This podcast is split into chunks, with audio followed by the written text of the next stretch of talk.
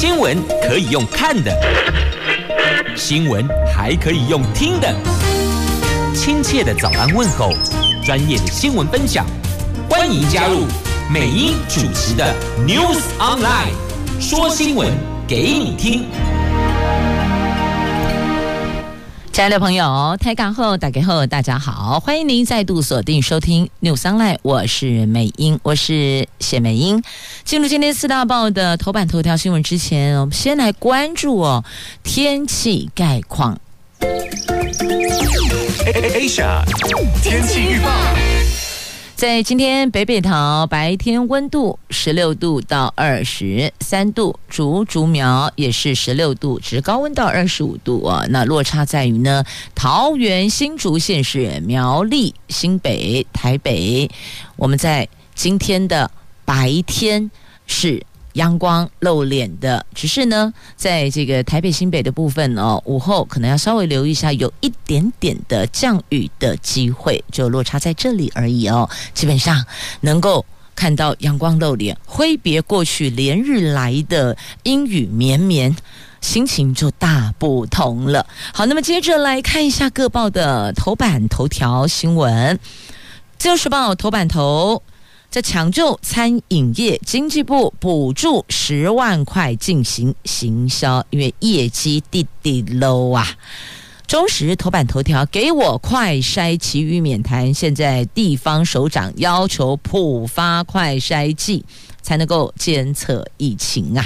这家人打满三剂不用居家隔离，现在零加七自主防疫上路了。不过。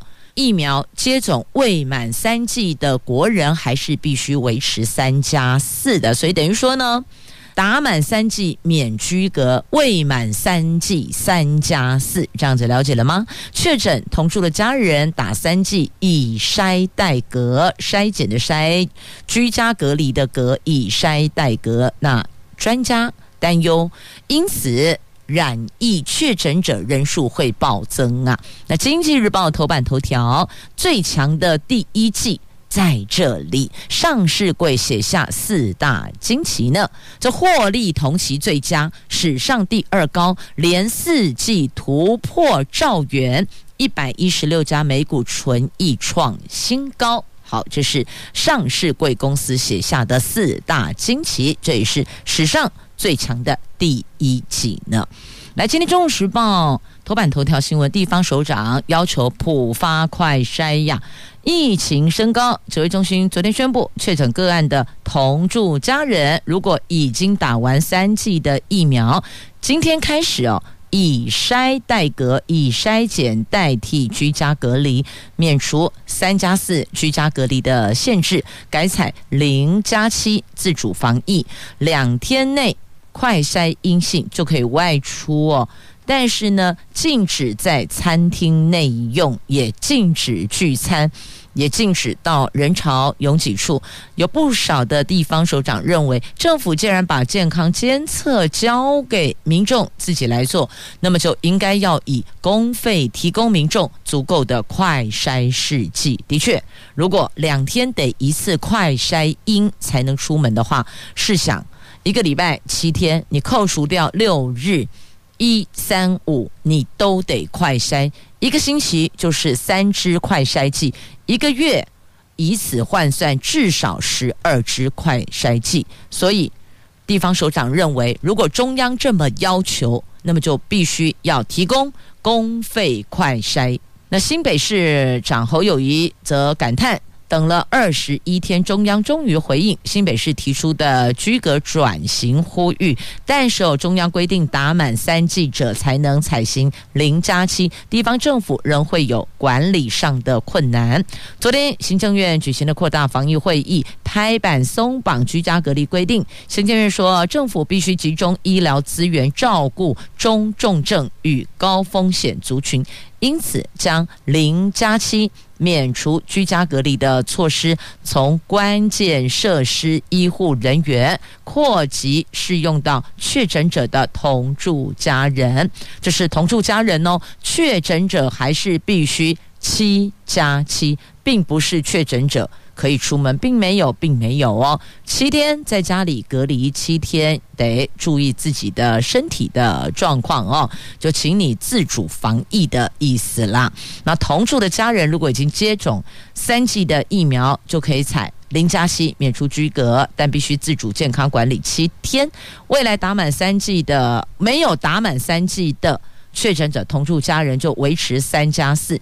政府对大学以上学生还有成年人发放三剂快筛试剂，国小到高中学生则有两剂快筛试剂。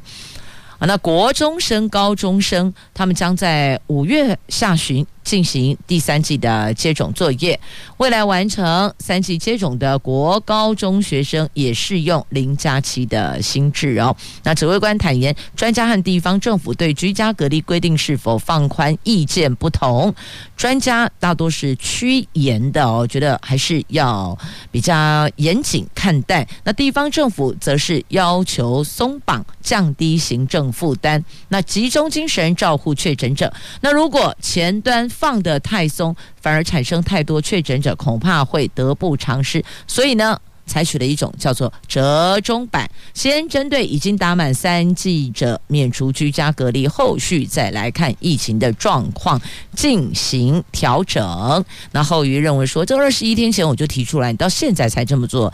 那陈时中指，这个还是必须经过专家会议讨论的，但是因为专家跟地方意见。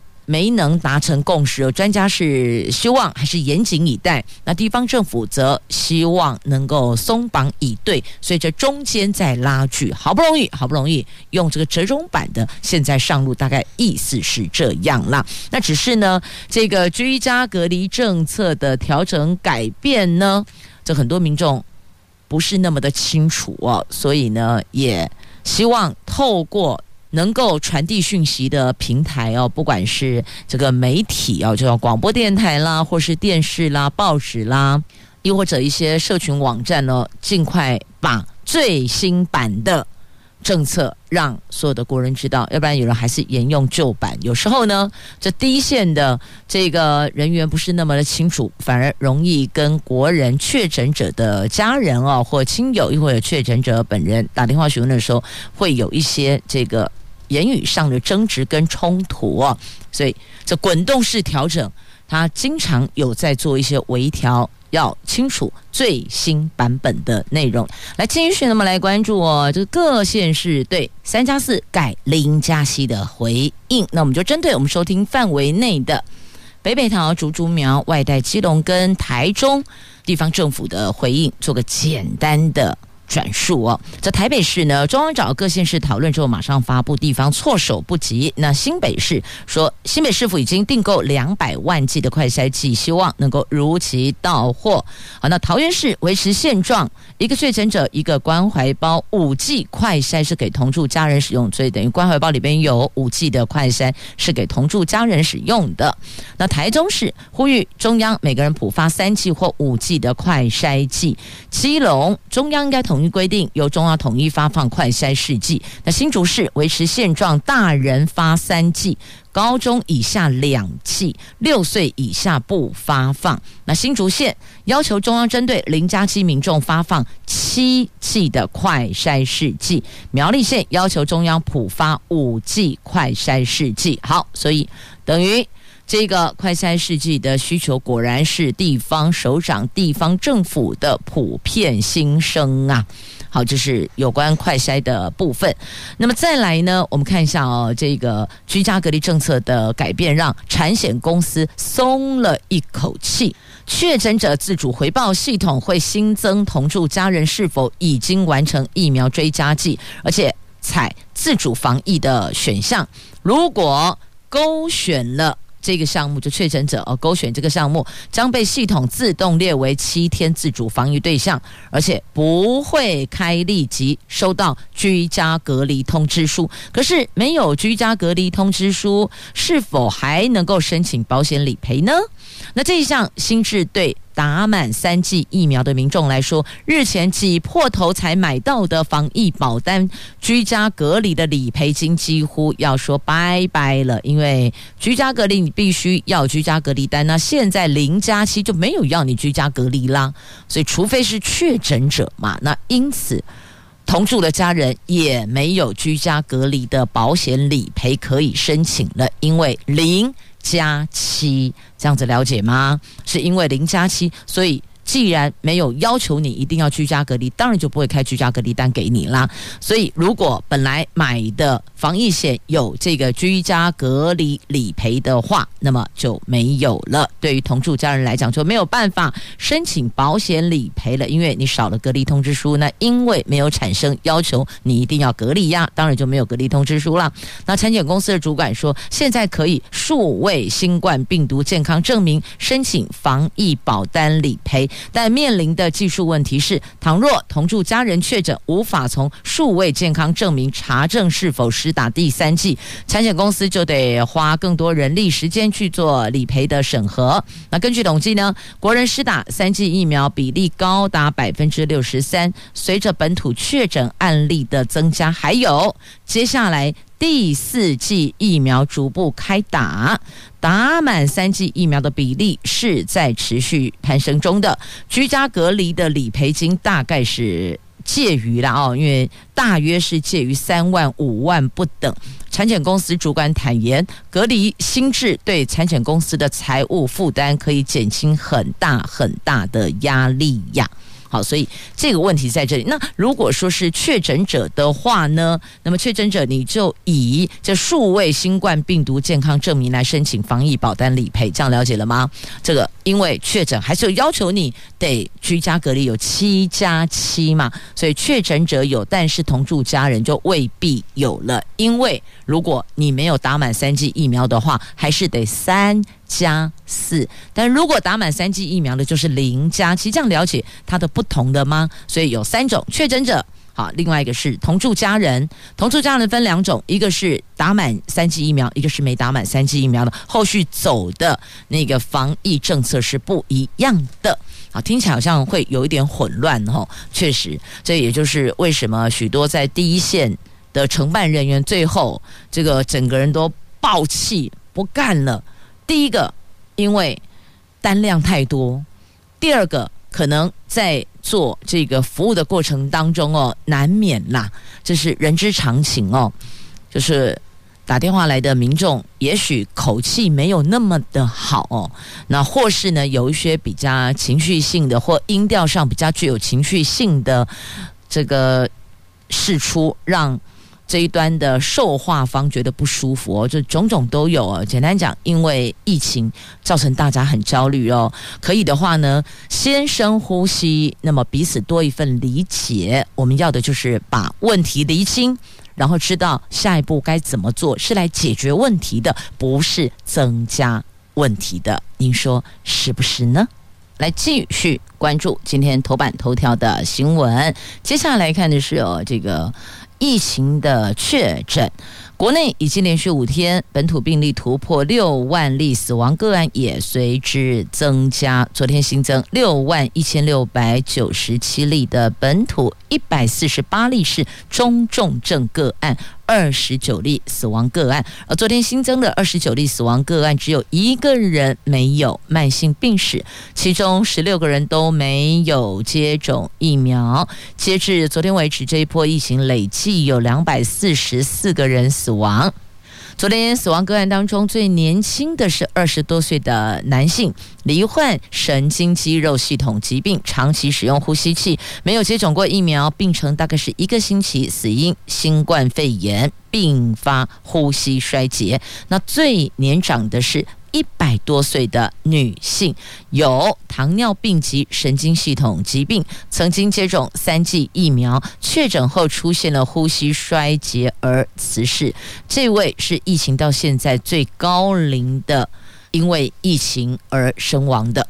那另外呢，照顾机构就长照哦机构的住民还有洗肾病患等确诊人数增加，指挥中心向默沙东药厂追加订购十万人份的口服药物莫纳皮拉韦，昨天先到了三万五千人份。那莫纳皮拉韦跟其他药品的交互作用是比较少的，优先用于长照机构、洗肾中心，并适用于管灌患者。那为了加速高峰险长者及时使用口服抗病毒药物，预防中重症并减少死亡人数，陈时中昨天宣布，明天起六十五岁以上的长者快筛阳性，可以携带快筛检测卡夹就近到医疗院所、卫生所，或是透过远距门诊医疗，经过医师协助评估确诊就确认。就是视为确诊了。如果医师认为符合辉瑞抗病毒药物的用药规范，就可以直接给药、直接用药了。那截至目前为止，快筛实名制实施已经超过两周了，卖出了超过三千三百万剂。陈时中说，将是第一轮是否已经达到满足点，评估这两天的贩售情形之后，考虑下个礼拜起进行第二轮的贩售，所以呢，这排过一轮的朋友，不要认为只能够买一次哦。接下来还有第二波、第二次可以购买呢。好，这个是有关疫情带到口服抗病毒药物带到快筛剂的部分，为您做一个整理。好，那么接着，再来看《自由时报》头版头条的新闻，这一波一波又一波的疫情啊，这餐饮业苦不堪言，业绩直直落低低啊。那现在经济部抢救餐饮业，补助十万元行销。这疫情影响外食，经济部初步调查，四月连锁餐饮业者的营业额恐怕衰退个三成到四成。五月会更严重。那么昨天就宣布启动餐饮业者的行销补助，提出优惠行销方案的业者，每一家最高可获得十万元的行销补助。预计受惠的业者有六千到七千家，申请时间到六月十五号截止哦，只能到六月十五号，所以你还是必须要有着相关的说明哦。第一个，你得有店面吧？你总不可能说你完全没有店面，然后你再做餐饮业。的内用不可能哦，一定会有用餐区，所以肯定有店面。那还有缴税的资料，叫做税籍资料。那有开发票最高给十万，免开发票最高两万，听到了没？有发票没发票是有落差哦。这有开发票的每一间最高给十万，没有发票的，因为确实有些小吃店哦，就是按规定它是免用统一发票的，那这样子的店家是两万元。那这一项补助要求餐饮业者必须提优惠促销方案，包含优惠折抵、消费折抵、行销推广、广告投放等等。申请的时候必须要提行销方案规划以及所需要的经费。通过之后，依方案所必须经费提供百分之五十的补助。等于就是说，你在提这一个方案，你如果要拿十万元补助的有开发票的店家，你就必须得把你的计划书拉到二十万以上，因为它最高只能补助你的这个行销总预算的二百分之五十，就二分之一嘛。那有开立统一发票业者最高十万，免开发票者最高两万。受理申请的时间从昨天到六月十五号，或是经费用完哦，看到关键字了没？经费用完，也就是说呢，如果在六月十五号之前，maybe 可能六月十号经费就用完了，那么等于就到那个时候就停止了，就不再往后。推迟收件的时间了。那申请资格是有实体店面，而且有税籍登记的餐饮业者，必须要具有食品业者登录字号才可以呀。好，所以它其实还是有设一些门槛跟但书的哦，让朋友们有所依循。也不是每一个人都可以来申请的，它有针对性的，就是针对有实体店铺的餐饮业者来做补助的。看看我们的上市柜，《经济日报》头版头条：史上最强的第一季底佳啦。这上市贵公司第一季的财报出炉了，在晶圆代工、海运等族群获利持续要进下，纳入金控公司自结数的全体公司获利合计高达一点一六兆元，这个数字写下史上最强第一季，历史单季第二高，连续四个季度获利突破一兆元。还有这每股税后纯益创新高，有一百一十六家，这个也是写下历史同期新高的四大纪录，就在这儿啊！这上市公司营运在第一季遇上了俄罗斯乌克兰战争开打，造成全球钢铁跟油价等原物料飙涨，不利因素却缴出亮眼成绩。第一金投顾董事长陈义光、富邦投顾的董事长萧乾祥分析，主要是半导体、PCB、ABF 等族群涨价效应，加上部分的下游客户因地缘关系紧张而大举拉货跟备库存，所以、啊。获利表现才能如此亮眼呢。好，再来看一下这台湾股市这个虎头蛇尾。一万六千点得而复失来了，结果又走了。哎，金融航运股拖累大盘开高走低，外资中主连六卖台积电，金融股及航运股拖累。昨天台湾股市开高走低，一万六千点得而复失，反而说信心不足，造成台湾股市虎头蛇尾。不过呢，台积电获得外资买超二十七点九亿，是买超金额第一名，中指连六卖，卖超压力是。否终结，则是备受瞩目呢？昨天台湾股市的重点呢，关盘重点在于加权指数开高走低，中场上涨六十八点，最后收盘一万五千九百零一点，成交量是两千四百三十一亿元。第二个，台积电领军半导体上扬，上市电子股成交比重百分之五十四，连两天保持五成以上。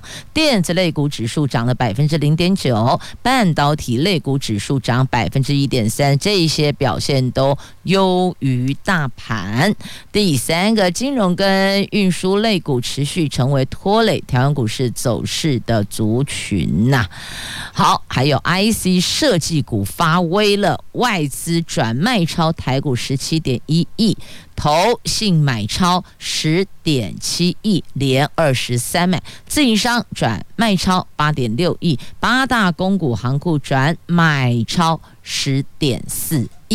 好，这是昨天台湾股市看盘的几个重点。那再来看一下这个美国、欧洲，他们对半导体设了预警系统。美国跟欧盟预计在十六号宣布了一项计划，将携手找出半导体供应链的干扰点，同时设立半导体供应链干扰的早期预警系统，还要求寻求。避免陷入争取晶圆厂的补贴大战呢？那么目前在地缘政治跟疫情的氛围中，半导体已经被视为战略资源了。业界解读，美国还有这欧盟透过建立早期预警系统，将更能够让厂商掌握库存跟晶片的动态，这个是有助于改善半导体供应链失衡的状况，戒除业界近年来重复下单的恶习，让。台积电、联电等晶圆制造商更能够有效调度产能，达到最佳化产能配置，同时还能满足客户的需求啊！所以这。业界重复下单的状况可以有所缓解，如果设了一个预警系统的话。好，那再来，美国跟欧盟有意携手建立供应链的早期预警系统，通知彼此晶片短缺，并将协助对晶片制造商的补助，避免在争取晶片业者设厂时陷入过度的竞争。那这个举动将让未来供应链掌握度更好。那重复下单状况也可以缓解，也可能意味着先进晶圆代工价一涨再涨的超额获利的时代将结束了。好，这是所有在今天《经济日报》头版版面的新闻都带您聚焦了。来继续，我们关注啊，这个发生在南加州教会的枪击案，就后来了解了台湾侨胞有。一人死亡，五人受伤呢。说在美国纽约州水牛城非裔社区发生十人死亡、三人受伤的枪击惨剧后一天，南加州一座长老会的教堂在十五号举办台湾教会活动的时候，也惊传枪击事件，导致一人死亡、五人轻重伤，而且全部都是台湾裔，因为是举办台湾教会活动。动嘛？那来自台北的张宣信牧师，趁着枪手装填子弹的间隙，奋勇上前拿椅子砸对方，其他教友也合力制服，才阻止枪手进行第二波的攻击呀！这到底为什么要做这些事情呢？这是受到压力，还是妄想，还是什么样的原因？这个。后续还是得交给警方去厘清他的犯案动机是什么，而且是非常针对性，因为在办台湾教会活动啊。好，那么接着我们再来关注我同样在今天《中国时报》头版下方的新闻，来关心台湾海峡的安全问题。国安局局长陈明通昨天在立法院说，台湾海峡是天险，有优势也有劣势。譬如一旦遭到封锁，外界的物资进不来。同时，他也说，中共所说的完全统一是包括把钓鱼台台全部都拿下来。共军如果攻打台湾，也会包括钓鱼台。因此，日本在区域安全议题上就是当事者，他不是旁观者啊。所以等于。陈明通这番话语是在告诉日本哦，这中国的目标是有台湾有钓鱼台，不是只有台湾哦。那如果把钓鱼台都拉进来的话呢，你日本就是当事者，不是旁观者喽。啊，这是昨天陈明通到立法院的外交及国防委员会所提出的专案报告备询的时候所提出来的这个应答，因为有立委。提出相关的问题，那共军如果犯台的话，哦，那包括哪些？他们的作为可能是什么？我们这边的掌握状况到哪里了？那有关俄罗斯总统普丁的健康状况，外媒就是其他的这国际媒体哦，有很多的揣测。那昨天国安局长陈明通答复民进党立委赵天麟视讯质询的时候，他明确的说，普丁跟中国国家主席习近平的健康状况，国安局都有掌握，普丁并没有如外传的得了。不治之症哦，他发动战争是这个他独断独行，因为是一个独裁者，并没有外界所传健康有状况的各种说法。确实哦，坊间有很多的版本的说法哦，说他可能是因为生病了，所以有时候想法很怪异哦。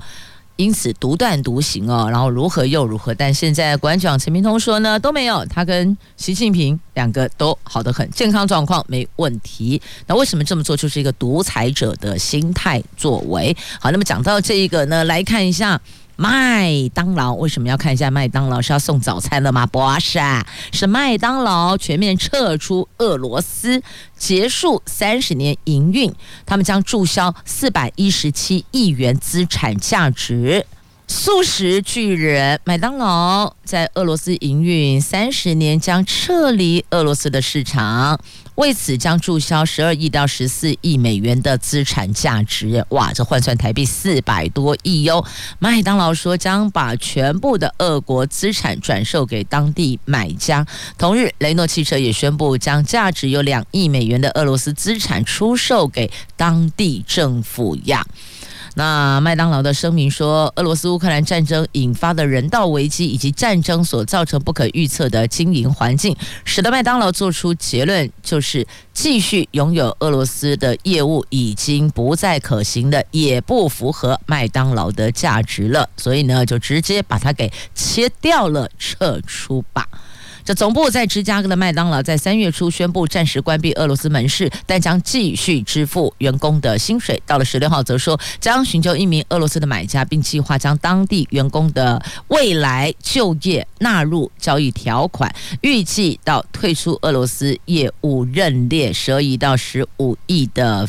呃，十二亿到十四亿美元的费用来支应相关成本。俄罗斯的买主不能再使用麦当劳的名称，还有他们的金色拱门标志，他们的品牌跟菜单。麦当劳则仍将保有在俄罗斯的商标，等于说呢，我撤出俄罗斯市场，但是我并没有撤出这个，就我并没有注销商标啦，我注销了资产价值，并没有注销在俄罗斯的商标，就知道商标权是很珍贵的。来，接着关心哦，接下来这个周末要登场的会考。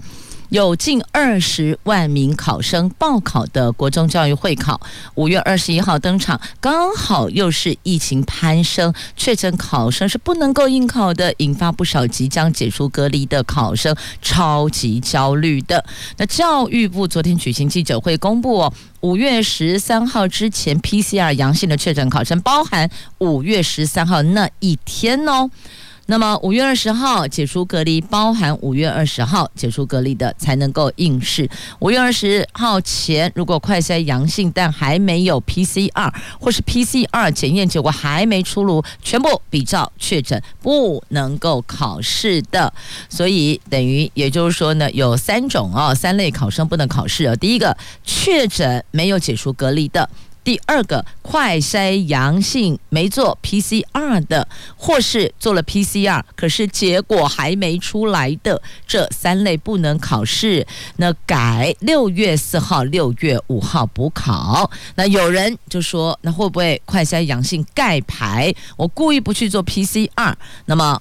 对此，大考中心说，如果有这样的考生，将取消考试资格，而且也不给他补考了。等于说，如果是刚刚提到那三类的考生，在六月四号、五号可以进行补考，但如果你是刻意盖牌的，拍谁就不给你考了。五月二十号之前确诊没出关的快筛阳性，还没 PCR 或 PCR 结果还没出炉，这三类考生就参加六月四号、六月五号的补考，所以还是有机会的哦。那另外日前有接获投诉，只说有国三学生在自己家里快筛阳性，因为不想熬到补考，等于说我本来二十号。我本来二十一号、二十二号考完，我就出关了，我就解除这个压力了。但是因为确诊或因为 PCR 的问题，所以还得再熬两个礼拜到六月四号、六月五号，觉得不想再继续熬下去了，所以决定盖牌不验 PCR。虽然依教育部最新的说法，快筛阳性不管有没有 PCR 都不能考试，却同样也可能有考生隐瞒自己的快筛阳性啊。确实啊，因为这个快筛阳并不是在众目睽睽之下进行的，你可能自己在房间里关起门来自己做的，所以这个时候就是自己问自己要不要、有没有、会不会诚实上报了哦。这个也是有些家长会忧心的，一般考场。比这个特殊考场还要危险的意思啦。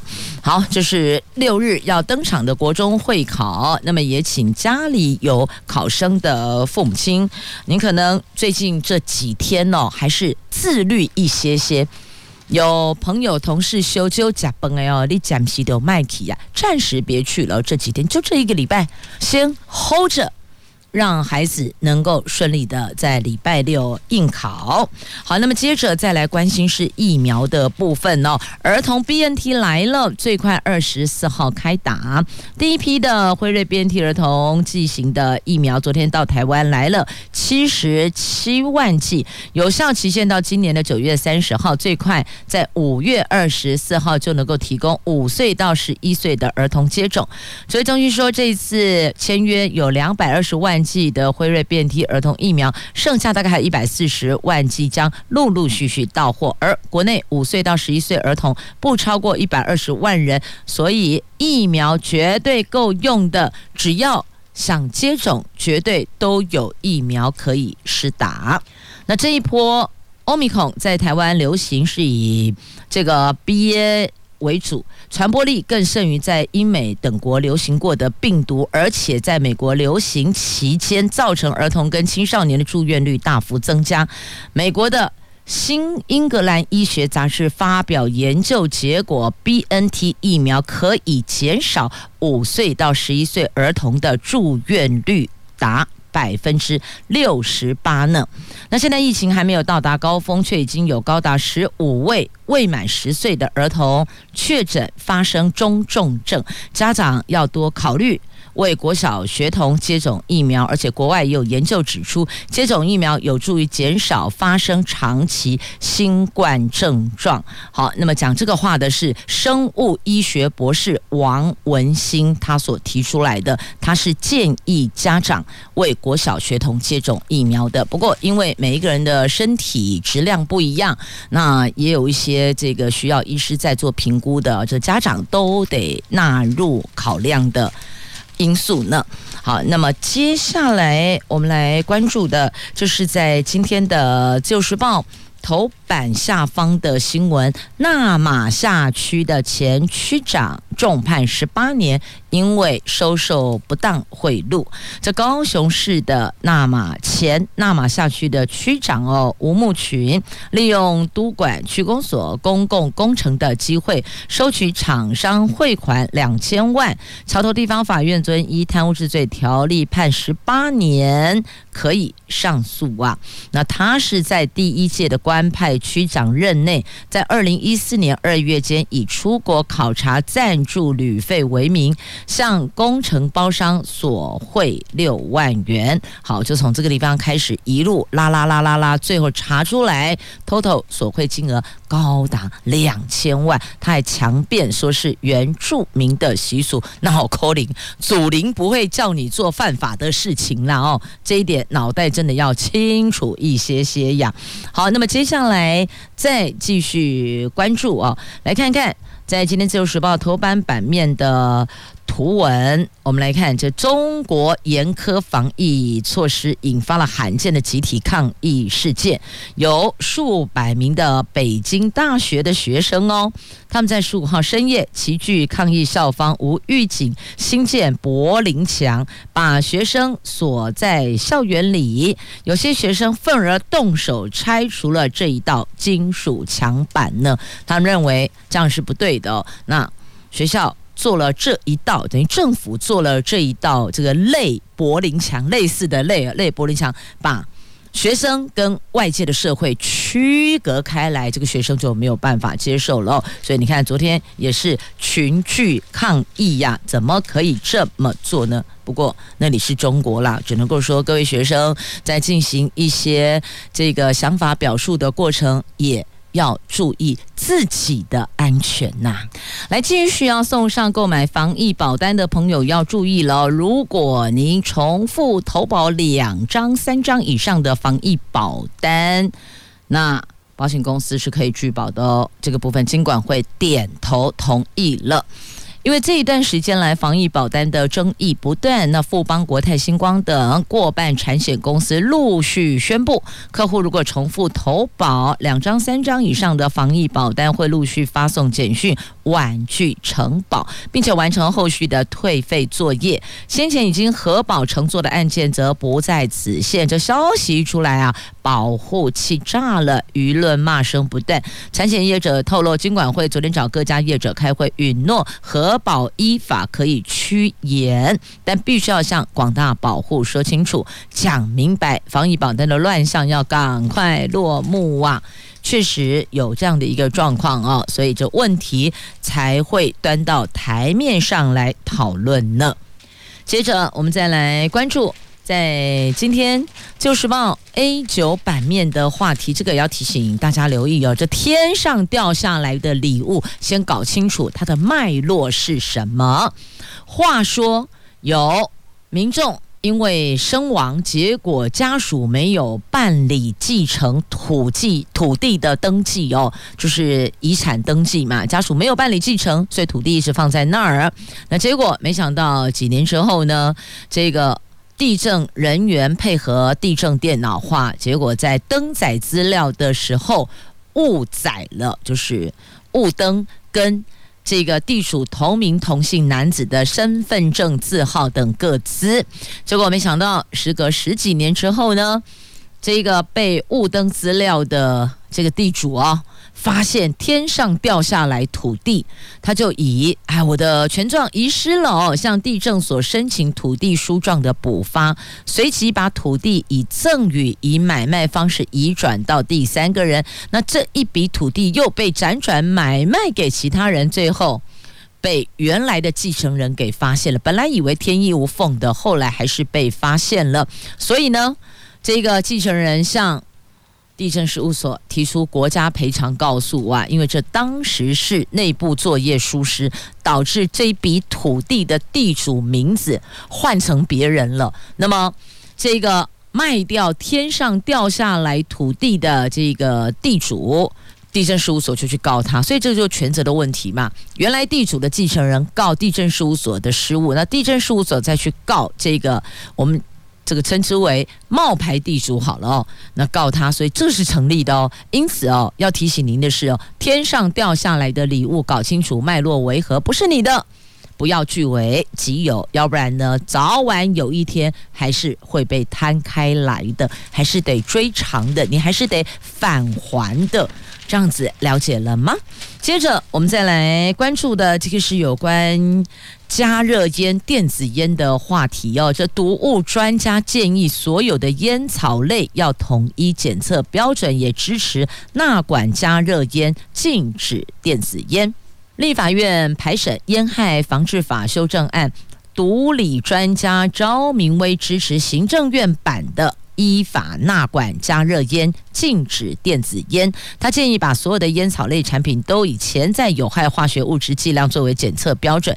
阳明大学已经做出了国内加热烟潜在有害化学物质的成分报告。那纸烟跟加热烟按相同的剂量标准检测，既符合科学，也更具有可操作性啊。那不管是十年或是十五年，要明确提出来未来全面禁烟的时程，因为现在都跟你说啊，我们呃几年以后希望几年几年以后开始，那若干年后达到什么目标？但呢，这个毒物专家他是说，不管你提的期程是多少，你要明确提出来未来全面禁烟的时程，要拟定逐步禁止纸烟的策略呀。那首先就是要阻止年轻人接触到燃烧烟品，第二个是协助有烟瘾的人循序渐进的戒烟。积极的增加卫教机会，让未来可能吸烟的人或是吸烟人口可以因此大幅减少。确实，现在很多人超级不喜欢吸二手烟的那个味道不好闻，附着在衣物上面也很不 OK。所以，亲爱的朋友，如果实在是烟瘾难犯哦，麻烦您到一个比较空旷的地方，不要影响到其他人。谢谢你的配合啦。好，那么接着再来看《旧时报》头版版面的图文。